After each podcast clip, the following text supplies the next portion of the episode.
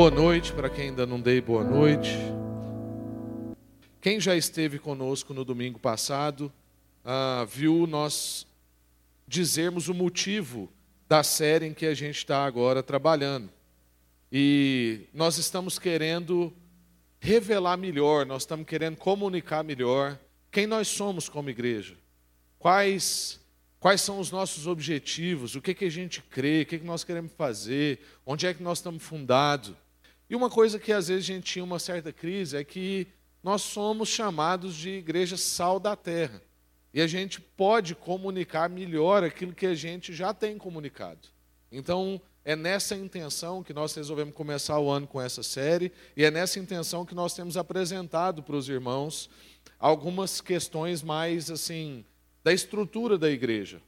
Não tem nada mudando. Na verdade, nós estamos querendo comunicar melhor aquilo que já era. Então, no domingo passado, o Pedro compartilhou com a gente sobre o aspecto de realçar, que é parte da nossa identidade, é quem nós somos. Então, tem um slogan que a gente sempre trabalhou aqui, que é somos, cremos e fazemos. E essa ordem não pode mudar, porque faz toda a diferença. A gente só faz com base na convicção de quem nós somos. Nós não fazemos nada para provar que somos. Nós fazemos como resultado de quem somos. Então, ao invés de comunicar somos, cremos e fazemos, nós vamos trabalhar com realçar, conservar e temperar, que é o que nós estamos trabalhando nessa série. E aí, em cima disso, que o Pedro já tinha falado no, no domingo passado, nós queremos trabalhar com vocês os símbolos que nós vamos agora começar também a ter mais espalhado pela igreja, talvez no pátio. Você vai ver isso nos nossos cultos, em algum vídeo, que são essas imagens do vinho, do pão, do pilão, o livro de receitas, a panela e a bandeja. São símbolos que traduzem essa identidade, são símbolos que ajudam-nos a entender o que, que nós estamos dizendo quando nós queremos falar sobre realçar, o que, que nós queremos dizer quando falamos sobre conservar e sobre temperar.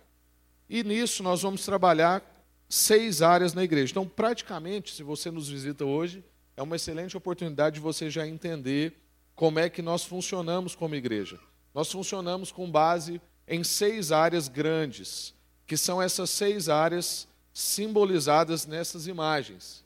Então, dentro de realçar, nós temos o vinho e o pão, que é o símbolo da ceia, que é aquilo que nós fazemos comunitariamente, aquilo que nós fazemos como igreja num domingo, e isso renova a nossa fé. Nós cremos que isso é um meio de graça, além de ser um sacramento do Senhor para a nossa vida, uma ordenança saída da boca de Jesus. Isso é um sacramento. Então, o vinho e o pão representam para nós a adoração e o relacionamento.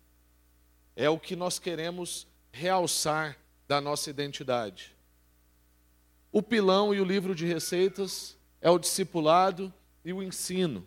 Então, nós não cremos num discipulado somente de sala de aula. Inclusive, não é nem uma questão de somente, nós não cremos num discipulado de sala de aula. A gente crê que é a imagem ali do pilão, onde a gente vai próximo, com esforço, com trabalho, batendo, batendo, batendo, batendo, até a gente ser transformado pela palavra de Deus, que é o ensino. Então, qual é o livro de receitas? Nós não queremos trazer um livro de receitas é, dogmático ou então estrutural. O nosso livro de receitas é aqui. É daqui que nós vamos tirar o ensino para a nossa vida em todas as áreas da nossa vida. E a panela e a bandeja, que é o serviço ou seja, a panela é aquilo que nós fazemos aqui dentro, como igreja, o serviço nosso. Como é que a gente acolhe as pessoas, como é que a gente supre as pessoas, como é que a gente serve na vida da igreja. Para que então a gente possa colocar isso que está sendo fabricado na panela, colocar numa bandeja e entregar na sociedade, entregar no mundo, poder espalhar isso que nós temos sido e feito como igreja local. Então, vocês vão ver agora muitas dessas imagens aí ao longo do ano, porque nós queremos comunicar isso melhor, para que você sempre se lembre dessas imagens e se lembre quem você é quando você não estiver nesse lugar. Porque quando a gente está aqui é fácil a gente lembrar, mas a gente quer que você lembre ainda quando você não estiver nesse lugar. Então, nós vivemos em conselho e o conselho está aí, né, guardando e ao mesmo tempo trabalhando em cada área dessas em conselho. Então essa basicamente é a nossa estrutura hoje, né? Então ali sal, nós aqui, né, a igreja como um todo aí que abre para o realçar, conservar e temperar, que abre para seis áreas, que abre para o conselho. Basicamente essa imagem aí traduz aquilo que nós estamos comunicando com vocês. Amém? Graças a Deus. Abram suas Bíblias em Mateus 7. Nós ainda não vamos ler esse trecho. Nós vamos citar alguns outros textos antes de chegar nesse texto, mas esse é o texto principal da nossa reflexão de hoje. Eu gostaria de convidar você a ficar de pé para a gente orar. Senhor, mais uma vez nós te agradecemos e te louvamos por tudo que o Senhor já ministrou nessa noite. Que culto rico, ó Deus. Que louvor precioso. Que privilégio poder cantar essas certezas, essas convicções e poder ao mesmo tempo cantando clamar, clamar pela sua presença, clamar para que o Senhor nos use. Ó Deus, proclamar as verdades que nós cremos, pregar para nós mesmos que nós queremos ser os seus pés, nós queremos ser os seus olhos, as suas mãos, nós queremos ser como o Senhor. Obrigado por tudo que o Senhor já nos ensinou nesse culto. E agora nós queremos ficar expostos diante da Sua palavra e clamar, ó Deus, para que o Espírito Santo pegue aquilo que poderia ser só letra e transforme isso em espírito de vida. Para que nós saiamos daqui hoje com o nosso entendimento e o nosso coração transformado. Para que a gente possa, ó Deus, é, conversar sobre isso com outras pessoas, mas não somente isso, para que nós possamos viver aquilo que nós vamos ouvir e aprender da parte do Senhor hoje. Então, ó Deus, abre o nosso coração, quebranta o nosso coração e Quanto a mim, livra-me do erro, ó Deus, e usa a minha vida, unge mesmo a minha cabeça com óleo, faz derramar até a congregação, Deus. Resplandeça sobre nós a tua face e esconda-nos no Senhor, para que o Senhor seja visto e nada mais. Em nome de Jesus. Amém. Graças a Deus. Pode sentar, irmãos. O nosso tema de hoje é conservar e nós queremos então conversar um pouco sobre conservar. Mas antes disso, eu quero compartilhar com você uma história do Vitinho, o meu filho, que me abençoou muito. Nós estávamos na casa da minha avó, a bisa dele, e um tradicional almoço de domingo na casa da vovó. E na época do Natal tinha lá um instrumento que é um Papai Noel com uma banda. E tem um botãozinho que se aperta e aquilo faz um barulho doido. E estava atrapalhando a gente conversar, e ele já tinha apertado aquilo várias vezes, porque ele amava aquela música, ele passou do ódio ao amor, porque antes ele tinha medo de quando o Papai Noelzinho lá tocava, um ano antes. Um ano depois, ele estava apaixonado pelas músicas lá que tocava. E aí, a minha família já fala muito alto. Quando eu levei Ana lá a primeira vez, eu tive que explicar para ela que eles não estavam brigando, né? Que ela achou que meu tio estava brigando com a minha avó. Eu falei, não, é, é aquele tom mesmo, tal, normal, conversa daquele jeito. E aí todo mundo falando alto, mais o som da banda do Papai Noel. E aí eu falei assim, filhão, não dá. Para de apertar aí. Você já ouviu muito. E eu já tinha ouvido bastante mesmo. E aí ele apertou de novo. E aí eu pedi de novo. E aí ele apertou de novo. Aí eu levantei, porque até então eu estava falando com ele sentado de longe. Aí eu levantei, fui pertinho dele. Falei assim, filhão, eu já falei com você duas vezes. Eu vou ter que tirar o Papai Noel daqui, ou eu posso deixar ele aqui e você não vai fazer mais. Aí ele falou assim: tirar, papai. Isso me ensinou muito, que a minha família também deu uma gargalhada quando ele falou isso. E eu falei para ele: muito bem, meu filho. Se você não consegue resistir à tentação, afaste ela de você, até o dia que você conseguir resisti-la. Mas por que eu estou falando isso com vocês? É porque a gente saber da nossa real condição, saber das nossas limitações, saber que a nossa sabedoria humana não serve para lidar com muitas coisas das quais a gente lida. Saber da nossa fragilidade, saber das nossas tentações, nos ajuda na lida com a vida. Nos deixa alertas no nosso dia a dia, nos revela quão importante é a gente guardar as palavras do Senhor no nosso coração para a gente não pecar contra Ele. Nos diz sobre a importância de conservar.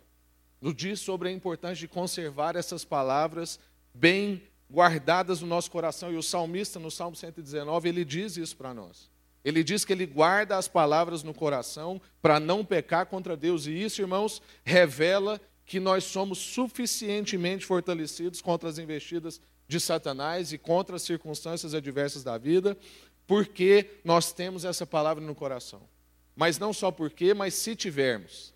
Então, o que o salmista está dizendo é que se tivermos as palavras bem guardadas, arraigadas no nosso coração, nós temos suficientemente, suficiente força para suportar, para aguentar, para ultrapassar as circunstâncias adversas, as armadilhas de Satanás, e enquanto a gente não consegue ultrapassá-las, o fato de ter essa palavra guardada no coração vai fazer a gente obedecer e, no mínimo, falar para Deus assim: esconde, papai, tira da minha frente, porque eu não estou em momento de resistir a isso. A gente precisa, então, aprender com o salmista a conservar, a querer ter essa palavra dentro do coração. E essa palavra do Salmo 119, nela nós somos lembrados que por mais que homens se convençam da sua sabedoria pessoal, eles estão destituídos de sobriedade ou de reto juízo, se não tem Deus como seu Senhor. Qualquer pessoa que não tenha Deus como seu Senhor não consegue ter um juízo reto. A sua sabedoria pessoal não é suficiente para várias armadilhas que a vida lhe reserva, para várias surpresas que ele ainda vai ter que passar. E Jesus também nos diz em João 14, no verso 15, que se vocês me amam, guardarão os meus preceitos. Esse texto é muito interessante porque é uma narrativa linda. João 13, João 14, João 15, é ali a despedida de Jesus. E Jesus está vendo uma narrativa assim que você fica emocionado. Do nada aparece um versículo como esse: Se vocês me amam, vocês me obedecem. Parece que Jesus está mudando de assunto. Estava um negócio tão gostoso, estava tão bom de ouvir. Agora está colocando uma condição que se eu amo, eu tenho que obedecer. E obediência é uma palavra difícil hoje em dia para nós. Porque para obedecer tem que ter uma verdade, a qual eu obedeço. E essa verdade tem que ser absoluta. E parece que hoje em dia nós não estamos querendo nada absoluto na nossa vida. Logo, obediência também fica relativa. E por isso que para nós, na nossa geração, ouvir Jesus dizer que o nosso amor está condicionado à obediência parece bem desconfortável. Mas o que Jesus está dizendo é que nós temos que conservar as palavras dele, conservar o amor a ele, de que maneira? Obedecendo os seus preceitos, guardando os seus preceitos. Então, irmãos, nós temos o salmista, nós temos Jesus, nós temos o Vitim, todo mundo ensinando para nós que nós temos que conservar essa palavra. E como igreja, conservar é um testemunho do amor de Deus. Quando a gente sonhou essa série, quando a gente pensou nesses termos, é porque nós amamos a igreja, amamos a Deus e amamos a igreja. Então, como a gente ama, a gente quer conservar e guardar as palavras do nosso Pai. Nós queremos responder a isso que Jesus disse em João 14. Nós queremos falar assim: Deus, nós te amamos e por isso nós queremos conservar o que nós queremos. Por isso nós queremos guardar os seus preceitos. E naquela estrutura que nós mostramos aqui agora, por que, que o discipulado e o ensino estão dentro do que nós estamos chamando aqui de conservar? É justamente, irmãos, porque nós queremos que fique evidente para você que a palavra de Deus é normativa para a nossa vida. E nós queremos isso para nós e nós queremos nisso para todos vocês e nós queremos nisso para a igreja brasileira e para a igreja mundial. Que a palavra de Deus é normativa, condutora, formadora de todas as áreas da nossa vida. E não apenas do aspecto religioso, do aspecto da reunião cultica, do aspecto litúrgico da nossa vida. Nós queremos que essa palavra influencie em todas as áreas e ela dita as nossas relações uns com os outros. O que é isso? Discipulado. Como a gente pensa, às vezes, em discipulado numa perspectiva acadêmica ou religiosa, quando a gente se relaciona com as pessoas, a gente nem lembra da palavra discipulado. Porque discipulado para nós é um programa, é um livro, é um negócio que precisa de 12, for com cinco, não dá. A gente vai ficando preso nessas coisas. Porque a gente esquece que o que Jesus estava fazendo com seus discípulos, no seu discipulado, era relacionar com eles baseado nessa palavra, que conduz, que forma, que é normativa a respeito da vida dele e da vida daqueles que estavam em volta. Essa palavra não dita só a respeito das nossas relações uns com os outros, ela dita também sobre o resto, sobre as questões, por exemplo, etárias. A palavra de Deus tem algo a dizer na sua velhice. A palavra de Deus tem algo a dizer para a sua infância. A palavra de Deus tem algo a dizer para a sua adolescência. A palavra de Deus tem algo para dizer para a sua crise de meia-idade. Nós cremos que ela dita o nosso casamento, o nosso namoro, o momento etário da nossa vida e a forma com que a gente aprende e responde. Ou seja, ela dita tudo.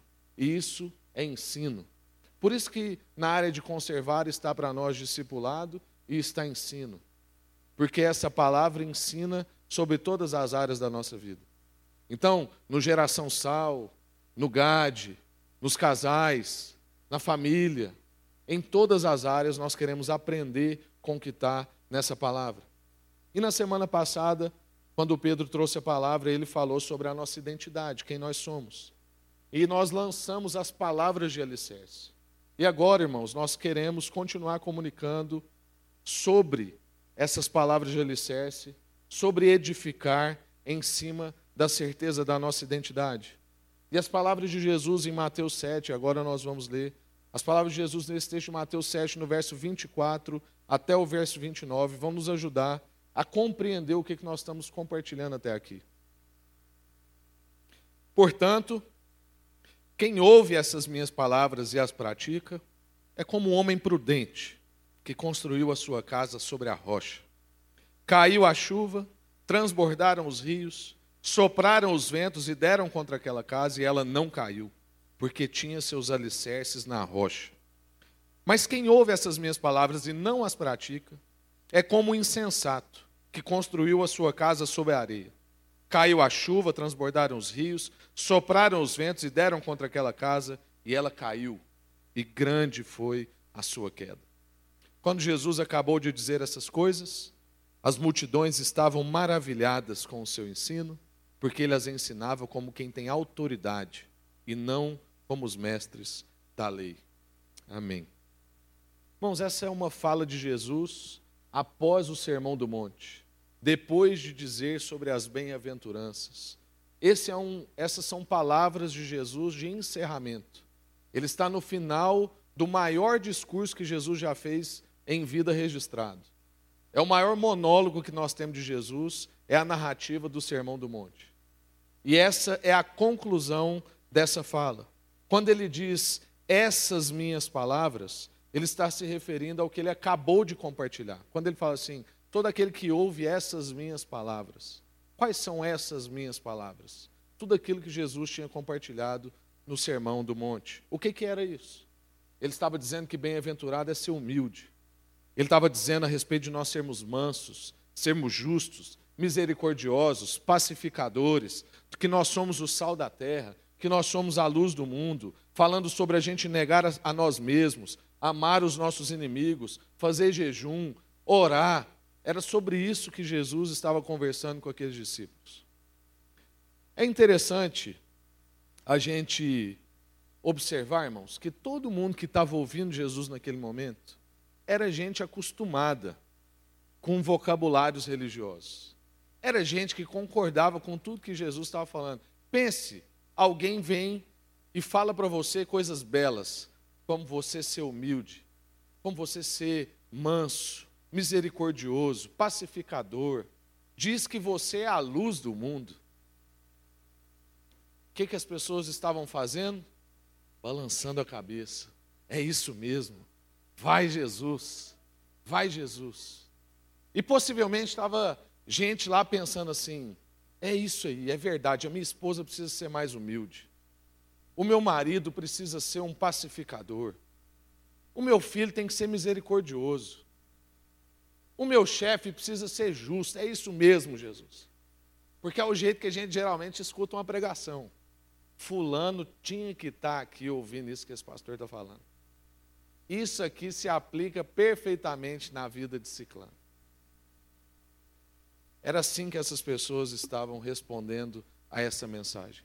E é por isso que Jesus, em sua sabedoria, quer fazer esse encerramento dizendo: Olha, eu sei que todo mundo aqui está achando muito bom e está concordando com as coisas que eu estou falando, mas é o seguinte: se ouvir e não praticar, não adianta.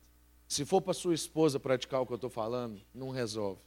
Se for para o seu filho praticar o que eu estou dizendo, não resolve. Se for para o seu patrão viver isso aqui que nós estamos conversando, não resolve. É para você escutar e praticar.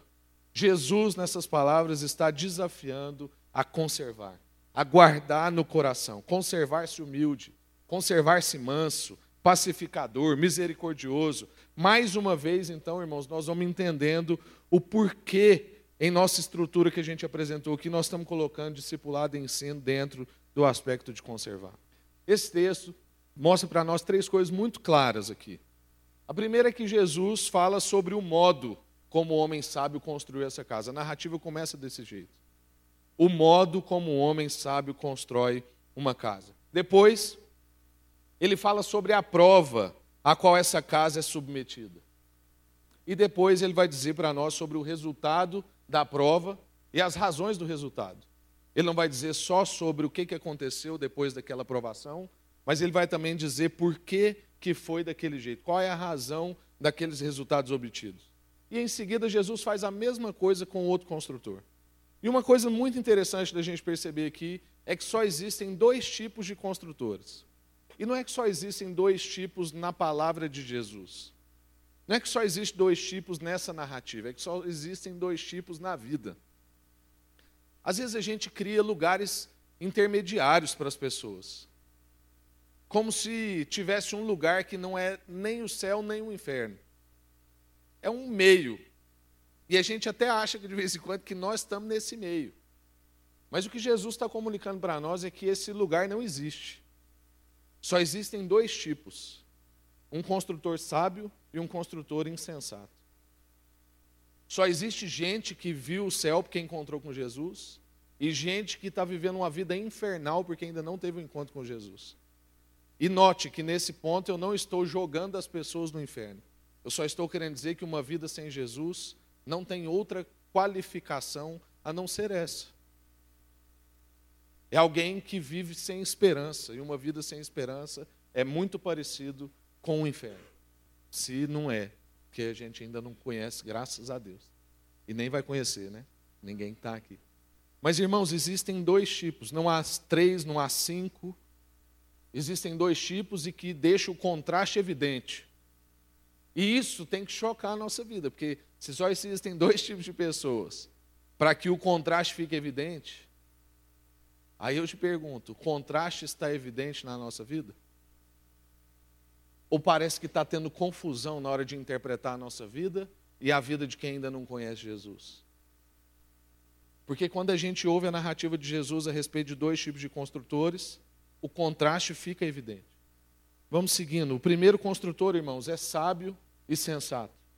Ele é previdente. Ele pondera sobre o fato de que a seca não dura para sempre, de que logo vêm as águas, os ventos, a chuva, as enchentes e assim ele se prepara para aquele perigo. Uma coisa que talvez você não saiba é que aquela região que Jesus estava conversando só tinha um tipo de terreno. Qualquer um dos dois construtores iam construir sob a areia. Que às vezes você acha assim que um escolheu um lugar melhor do que o outro para construir. Negativo. Os dois construíram sobre a mesma terra. A diferença é que um gastou mais dinheiro e tempo cavando para baixo. É que um cavou até achar rocha e o outro cavou pouco, porque ele queria fazer uma casa rápido. Ele não estava preocupado com a fundação daquela casa.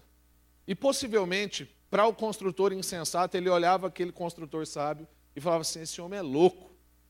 Está gastando esse tanto de tempo, esse tanto de dinheiro, investindo isso tudo para cavar, para construir onde ninguém está vendo. Praticamente ele está enterrando dinheiro. Já o homem sábio devia olhar para aquele construtor insensato e falar assim: Meu Deus, esse homem é louco. O primeiro vento e enchente que vier, Essa casa vai cair, inclusive pode cair em cima da minha casa. Vou tentar ajudar ele. Né? Aí já sou eu que estou conjecturando, tem nada disso na Bíblia, viu, irmãos? Mas, irmãos, o fato é que nós temos um que quer cavar, cavar o mais fundo possível, que quer investir até encontrar um alicerce firme para então construir a sua casa. E o que essa história está revelando para nós, o que ela está nos ensinando, é que a nossa resistência está em Cristo. Ele é a nossa rocha. Encontrar Cristo, em Cristo, o nosso fundamento. É isso que essa história está revelando para mim e para você. A gente investir tempo em ter a nossa vida alicerçada em Cristo, em ter a nossa resistência em Cristo, para que quando as circunstâncias vierem, nós estejamos resistentes, mas não resistentes em nós mesmos. Eu não estou aqui para dizer que você é um vencedor, para dizer que você é bom, que se você fizer as coisas certas, a vida vai, vai vir contra você e você vai resistir, porque você é forte. Negativo, irmãos. Você é igual o Vitinho. Muitas vezes você tem que falar assim: esconde de mim, porque eu não dou conta de lidar com isso aqui. Eu não estou sabendo lidar com essa minha realidade. A gente encontrar em Cristo a nossa resistência e não na nossa força, nas nossas capacidades, naquilo que nós estudamos, naquilo que nós estamos lendo, mas em Cristo a nossa resistência, nele o fundamento contra as nossas adversidades. É interessante porque na narrativa de Jesus ele usa a mesma narrativa para os dois construtores. O que, que Jesus está querendo ensinar para nós? E o que, que Jesus queria ensinar para aquelas pessoas? É que um crente não é privilegiado nas suas circunstâncias. Ser cristão não é cortar manteiga com faca quente. Ser cristão não é ter o lugar privilegiado da fila. A sua fé não é para você conquistar enquanto outras pessoas não conquistam. Irmãos, para querer o primeiro lugar na fila não precisa de Jesus, todo mundo quer.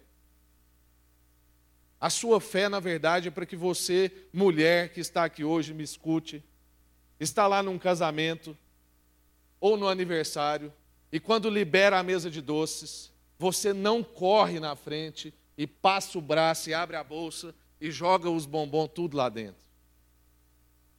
Homem também faz isso, mas é porque é mais comum de mulher, até porque mulher tem a bolsa.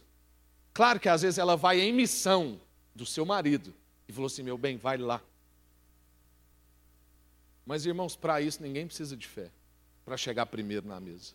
Você precisa de astúcia, velocidade, determinação. Você precisa ter fé, é para ficar sentadinho, olhar para aquela mesa caótica de pessoas dando cotovelada e falar assim: vai sobrar um bombom para mim. Ou falar assim: ainda que não sobre bombons, como disse o escritor de Abacuque: Ainda que não sobre bombons, eu me gloriarei no Senhor, porque os meus irmãos estão tá tudo comendo bombom, está todo mundo satisfeito, e a minha satisfação é ver os meus irmãos comendo chocolate, docinho de festa. A nossa fé é para essas coisas, irmãos. O que Jesus está dizendo então é que as tribulações, os ventos, as circunstâncias adversas, as provações, elas vêm sobre a vida de todo mundo. Não interessa se você está com Jesus ou sem Jesus. Nós vivemos depois de Gênesis 3. Nós vivemos depois da queda. E essas tribulações vão vir sobre a vida de todos. E é nessas horas que se mostra se a vida de alguém foi edificada sobre a rocha ou não. É nessas horas que se mostra se nós praticamos ou não as palavras de Jesus. Quando está tudo fácil para todo mundo, a gente não consegue distinguir que tipo de construtor é a pessoa. Mas quando vem vento forte, tribulação, enchente, dificuldade, aí a gente consegue discernir que tipo de construtor era aquele. Se era do tipo que guardava as palavras de Jesus, se era do tipo que fez a resistência da sua vida em Jesus, do tipo que fez o fundamento da sua vida em Jesus, ou do tipo que talvez só tinha Jesus para domingo, para uma festa religiosa, ou para uma oração de manhã para ele abençoar o seu dia. É nessas horas que se revela que tipo de gente nós somos. E aí eu quero te fazer uma pergunta: quanto de esforço, de empenho, de trabalho nós estamos dedicando na construção da nossa casa espiritual? Quanto de tempo, de dinheiro, de gana nós estamos investindo, trabalhando na construção dessa casa espiritual? Os alicerces são as palavras de Jesus, essas minhas palavras, ele disse. Nós precisamos gastar tempo em ter esses alicerces, em meditar nessa palavra, em aprender como é que a gente vive de acordo com as Escrituras, em saber contar essa história para os nossos filhos, para os nossos amigos. Já que está todo mundo contando uma história, a gente também tem que aprender a contar a história da nossa vida. Irmãos, essa história termina, esse texto encerra, dizendo que as pessoas ficaram assombradas, admiradas, atônitas, impactadas com as palavras de Jesus. E qual o motivo de tanta admiração? O próprio texto responde. Diz que é porque Jesus falava como quem tem autoridade e não como os mestres da lei.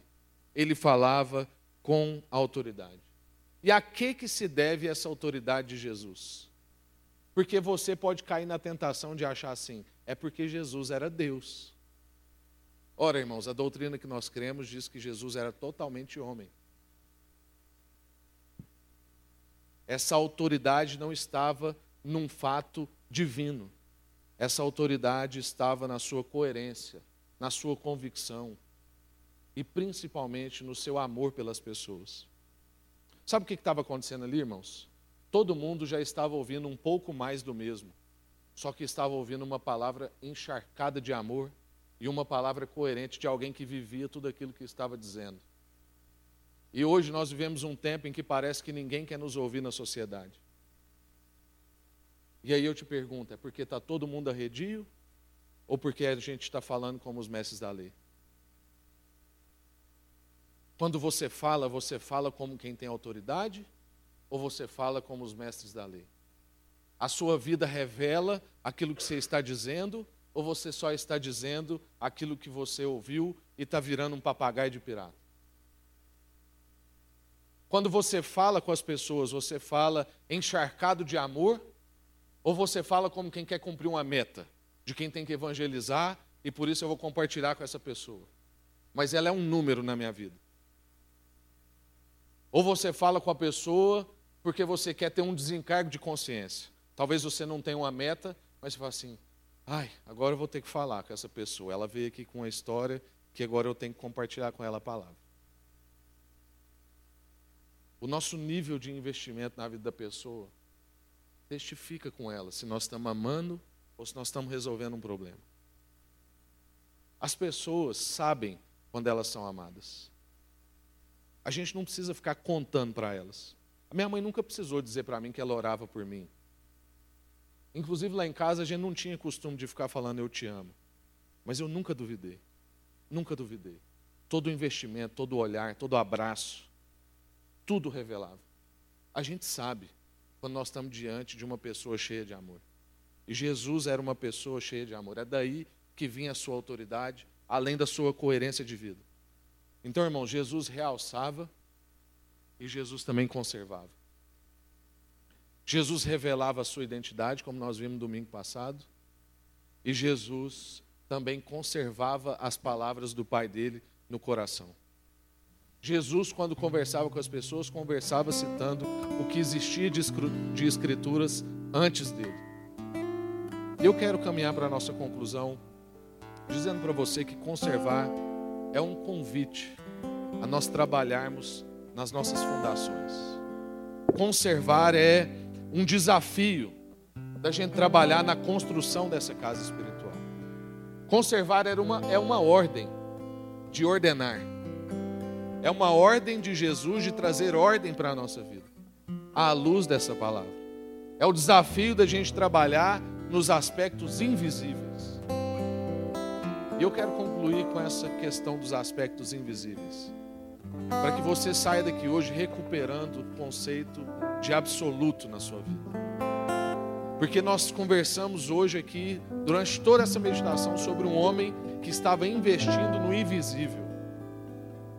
O que Jesus estava realçando da vida desse construtor sábio é que ele estava praticamente enterrando dinheiro.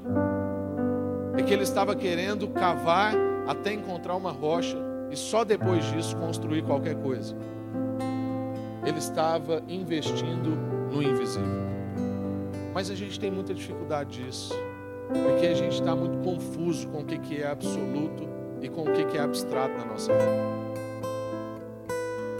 Para você, essa taça aqui é concreto ou abstrato? Concreto ou abstrato? Se essa taça aqui é concreta, o espírito é concreto ou abstrato para você? Abstrato. Por isso que às vezes a gente compartilha com as pessoas e elas não entendem o que a gente está dizendo. Porque nós estamos falando sobre uma abstração. Porque se é abstrato não é absoluto. Se é abstrato não é concreto. Então tá, você diz que essa taça é concreta. Quem dá 100 anos para essa taça aqui? Que ela dura 100 anos. Quem acha que ela dura mil anos? Quem acha que ela dura 3 mil anos? Alguém desafia essa taça aqui há 3 mil anos? Quem acha que esse livro aqui dura 3 mil anos? Não o livro, mas as palavras contidas. Quem já tem esse livro aqui há mais de dois mil anos? Quando a gente meditou sobre Josué, nós vimos que Josué já considerava o Pentateuco como palavra de Deus naquela época. Ele não precisou esperar passar 200 anos, 2 mil anos, 5 mil anos. Enquanto essa taça para nós for concreta, irmãos, espírito vai ser abstrato. E enquanto o espírito for abstrato para você, você não vai investir no que é abstrato, porque a gente só quer investir no que é concreto. Mas a palavra de Deus diz para nós que todas as coisas que nós vemos passarão, mas as palavras do Senhor não passarão. Então, irmãos, essa taça é concreta ou abstrata? extremamente abstrata. Eu não dou nem 100 anos para ela. Não sei se você deu mil, três mil. Se passar uma criança batendo aqui e quebrar, acabou.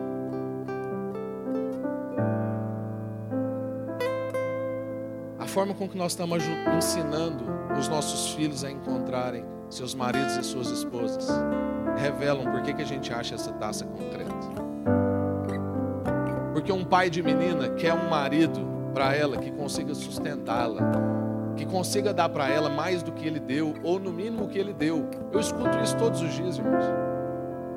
Sabe o que, que acontece? Se um dia isso falta, o casamento deles acaba. Mas se você ensina para sua filha que ela tem que achar um marido que a ama como Cristo amou a igreja, que dá a vida em favor dela, que foi criado nos valores das Escrituras, Pode faltar dinheiro, pode faltar o que for, que esse marido vai ficar do lado dela. E nós vamos ter um testemunho de alguém que não varia segundo as circunstâncias. Que veio tempestade, que veio enchente, e aquele marido ficou ali fixo do lado dela. Não pare em nome de Jesus de ensinar para os seus filhos que para eles casarem eles têm que ter um apartamento, um carro, está formado. Porque isso nunca sustentou o casamento. Nunca. E se na sua cabeça agora está passando assim, esse menino é um irresponsável. E o que ele está falando é muito bonito, mas na vida não funciona. É por isso que para você essa taça aqui é concreta. E é por isso que para você o Espírito sempre vai ser abstrato. E é por isso que talvez para você Deus era um inconsequente de mandar Adão e Eva multiplicar sem ter sistema de saúde, plano de saúde e parteira. Já pensou se o primeiro menino vem virado, atravessado, cordão umbilical amarrado? Vamos orar, irmãos. Queria que você ficasse de pé comigo. Eu quero te convidar a não mais absolutizar o aparente. Porque, irmãos, para Deus o invisível é absoluto. Eu vou repetir. Para Deus, o invisível é absoluto. O invisível que tirou Daniel da cova dos leões. O invisível que curou algum enfermo que você conhece, você já viu. Um enfermo como a Eisa, que teve leucemia, congrega com a gente, disseram que para ela sobreviver já era um milagre. Ter filho era impossível. E ela já está com seu segundo neném no colo. Esse invisível é absoluto. Esse invisível é absoluto. Não absolutize o aparente, irmãos. Que Cristo não seja um cômodo da sua casa, mas que Ele seja a estrutura na qual a sua casa está fundada. Irmão, se alguém um dia te perguntar como é que está a sua vida espiritual e você escolher por não falar, é porque Jesus ainda é um cômodo. Tipo um quarto bagunçado que hoje você não quer mostrar para as pessoas. Agora, se Jesus é o seu fundamento, você pode mostrar a casa toda ou não mostrar nada, as pessoas olham e sabem que é, porque não tem trinca na parede, porque a estrutura é boa, porque a casa está de pé, ainda que veio tempestades, enchentes, circunstâncias as mais adversas. Que Jesus não seja uma área da sua vida, mas que Ele seja a fundação na qual a sua vida está. Que Ele tenha algo para dizer sobre qualquer área da sua vida, o jeito que você cria seu filho, o tom de voz que você fala com sua esposa, a forma como você serve seu marido, cuida dele, honra ele, a forma como você lida com seu patrão, com seu funcionário, você lida com as dificuldades e com os sucessos da sua vida. Que Jesus dite todas essas áreas da sua vida em nome de Jesus. Pai, obrigado por essa noite. Nós queremos nos arrepender, ó Deus, por acharmos que essa taça é concreta. Por acharmos, ó Deus, que essa taça é um absoluto. Deus, perdoa-nos em nome de Jesus por relativizarmos o invisível. Perdoa-nos, ó Deus, por abstrair o Espírito. Nós queremos, ó Deus, que na nossa vida o Espírito seja concreto, absoluto, assim como a palavra do Senhor seja absoluta. Então, em nome de Jesus, eu clamo hoje um renovo de fé. Renovo de fé, Deus. Qualquer um que duvida aqui, seja hoje renovado na sua fé. Possa entregar a sua vida para Jesus, o firme fundamento da nossa existência. Em nome de Jesus, nós não queremos mais absolutizar, o aparente. Nós queremos, ó Deus, que o invisível seja o absoluto da nossa vida. Em nome de Jesus. Que o amor do Pai, a graça do Filho e a comunhão e consolação do Espírito seja sobre todos aqui hoje e por toda a igreja espalhada na face da terra, hoje e sempre. Amém. Graças a Deus.